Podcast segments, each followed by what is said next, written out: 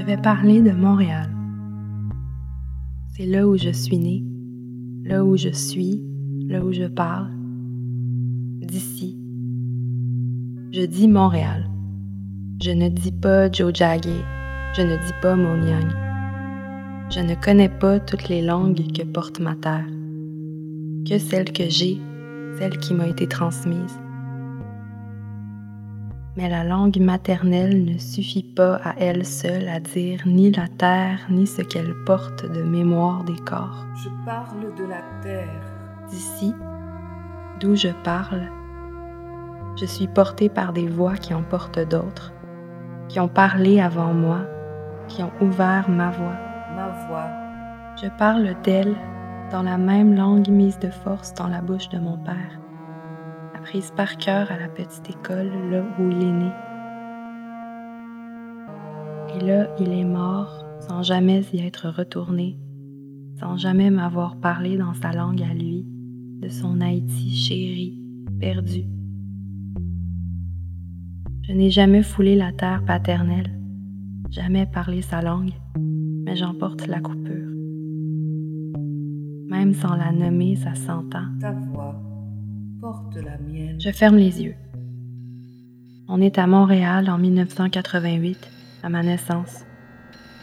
Il existe un chapitre du Ku Klux Klan, ici comme ailleurs. Des néo-nazis, des skinheads, des rituels, comme camionnette blanche, parcourir les rues, repérer la couleur, l'attaquer, comme des docks, bottes lacées d'une certaine façon, rouge pour le sang, blanc pour le pouvoir, pour piétiner, écraser. On ne m'a pas transmis ce savoir-là. Cette violence, je l'ai quand même reçue. J'ouvre les yeux. Je la sens encore. On a lavé son sang des trottoirs. On a pris soin des corps, de nos pères, de nos frères, de nos fils et des nôtres. On en porte encore le poids. Je le porte avec toi. Je ferme les yeux. On est en 1734 dans le Montréal pas encore vieux qui flambe. Je vois le feu de Marie-Joseph Angélique, accusée de s'en être servie pour incendier les magasins, pour tenter de se libérer des chaînes de son statut de marchandise. On l'a pendu, elle et son désir on lui a mis feu.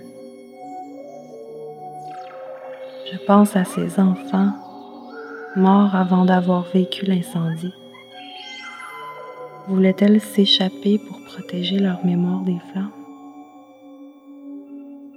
J'ouvre les yeux. À Montréal en 2020. Je ne suis pas encore brûlée. Je brûle. Je peux porter le flambeau. Encore. Pour mieux voir les corps tombés peut-être les rattraper.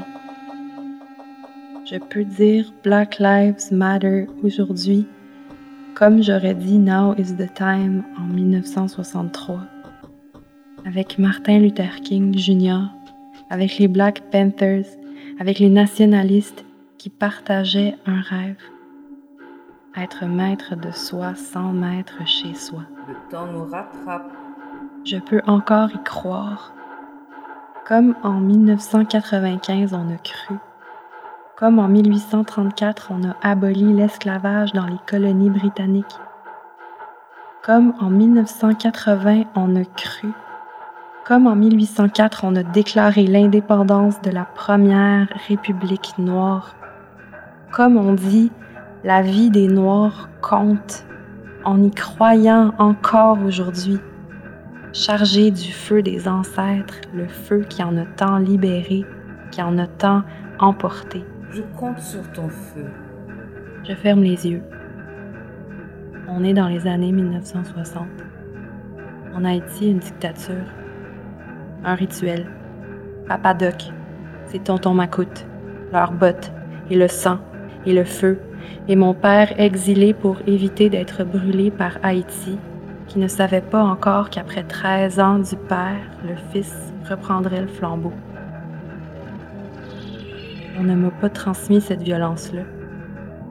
mais elle ne s'est pas arrêtée là. Le feu compte sur nous. J'ouvre les yeux à Montréal en 1969. C'est l'hiver au centre-ville. L'université Sir George Williams n'est pas encore Concordia, ne s'est pas encore dissociée des flammes qui s'apprêtent à ravager son neuvième étage et son laboratoire d'informatique, occupé depuis déjà deux semaines après des mois de protestation contre la discrimination d'un professeur, l'inaction d'une administration, le racisme d'un système.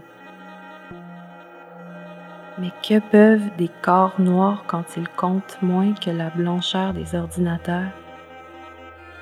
Ils peuvent encore fracasser le plastique, les vitres. Et des fenêtres des feuilles tombent, une neige blanche sur Montréal, langue de papier, forêt coupée, pendant que la police arrive, monte, encercle le neuvième étage et au laboratoire d'informatique, un feu éclate. Dedans, des corps noirs, coincés. Dehors, des rues blanches. On entend crier Let the niggers burn. Laissez les nègres brûler. Laissez-nous. Coralie Hutchison s'est tirée des flammes et des cris mais pas du coup de matraque, du traumatisme crânien, des migraines, du caillot, de la mort.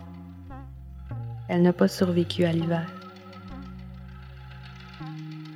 En octobre 1970, il y avait déjà tant de corps comme le sien, noirs, éteints. Laissez-nous. Il y en aurait tant d'autres encore.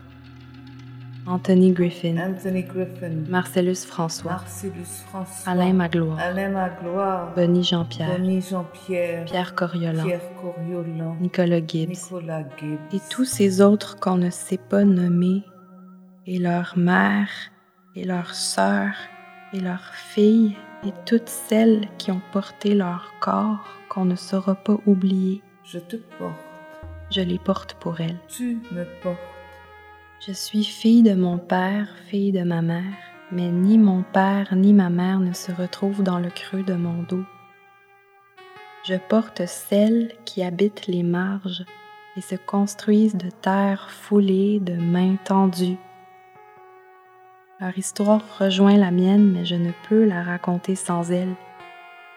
Leur langue rejoint la mienne. Ma langue C'est d'elles que je parle quand je parle d'ici. rejoint la tienne. Je parle de la terre qu'elles ont travaillée jusqu'à libérer ma voix. Ta langue Je parle d'elles. rejoint la mienne. Avec elles, j'apprends à dire notre feu. Notre feu brûle encore. Je suis sœur d'armes de femmes noires, femmes flammes, femmes de toutes les luttes, d'octobre et d'avant, d'octobre et d'après. Je suis sœur d'armes, de femmes noires, femme flamme, femme de toutes les luttes, d'octobre et d'avant, d'octobre et d'après.